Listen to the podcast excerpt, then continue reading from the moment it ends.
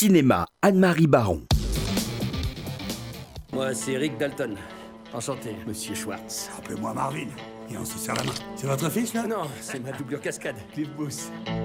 Hier soir, on s'est fait deux films de Rick Dalton. Ça canard des secs. Alors je ne sais pas si vous avez vu Once Upon a Time in Hollywood de Quentin Tarantino, mais moi j'en connais qui l'ont vu neuf fois. Euh, mais je vous jure que la deuxième fois, c'est le meilleur. Et surtout que cette deuxième fois, c'est le nouveau montage, c'est le director's cut. Et euh, Quentin est venu le présenter à Paris euh, la semaine dernière et ça a été un événement extraordinaire. Alors naturellement, le titre, est une allusion à Sergio Leone. Hein.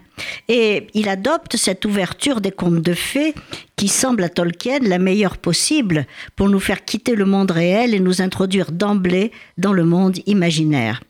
Pourtant, le cadre de Once Upon a Time in Hollywood est bien réel. C'est l'année 1969, année charnière, où le nouvel Hollywood permet la représentation radicale de thèmes jusqu'alors tabous car interdits par le Code Hayes, la violence, la sexualité et tout soupçon d'immoralité. 1969, c'est aussi l'année où prennent fin, en particulier à Hollywood, la culture et le mode de vie hippie, qui occupent à la fois le marge et le centre de la scène sociale.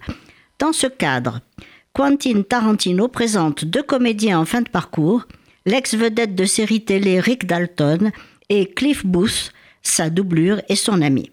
Brad Pitt crève l'écran dans ce rôle ingrat de doublure qu'il parvient à sublimer dans le, avec une élégance, une décontraction remarquable.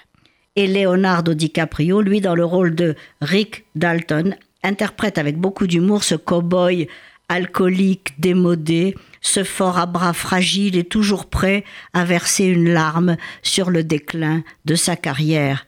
I am a has been.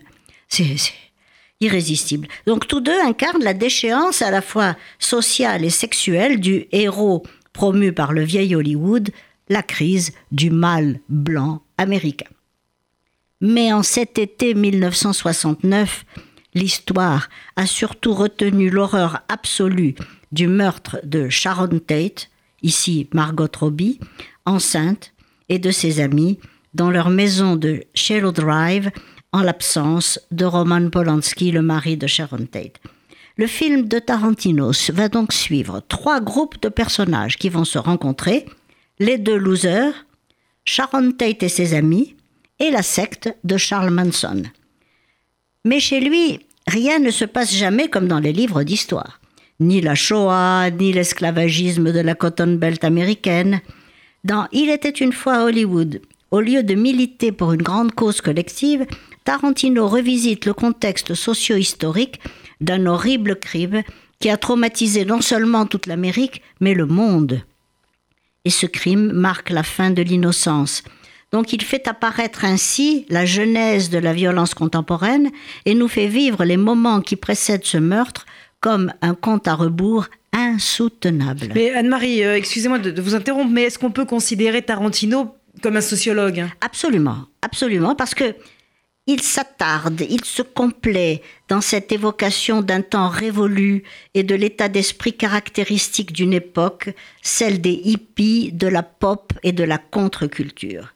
Dans une Californie qu'il reconstitue méticuleusement telle qu'elle était en 1969, Tarantino va créer un événement divergent, une histoire alternative, à la fois plausible et susceptible de redresser les, torts. En somme, il va se dire qu'est-ce qui se serait passé si? Cette ambition de réparer le monde relève, à mon avis, de ce que la mystique juive appelle le tikkun olam, caractéristique de la Kabbale d'Isaac Luria. Or, avec sa mystique personnelle des nombres et des lettres et son souci de véritable thérapeute, Tarantino, effectivement, répare le monde en défendant les perdants, les opprimés, les martyrs. Il réécrit l'histoire de son pays à travers ses drames les plus saillants, dans des films délirants et pleins d'espoir, des contes de fées modernes, bourrés de références cinématographiques dont l'art sort vainqueur comme par enchantement pour conjurer le mal. À la fois vengeance imaginaire et réparation symbolique, Once Upon a Time in Hollywood, neuvième film de Tarantino, sorti aux États-Unis le 9 août 2019, 50e anniversaire de l'assassinat tragique de Sharon Tate, est un hommage à Roman Polanski, homme blessé et cinéaste triomphant. Il parvient à effacer son malheur et à réparer le monde, et il satisfait par la fiction, sans jamais se prendre au sérieux, notre soif de revanche imaginaire et notre intarissable besoin de consolation.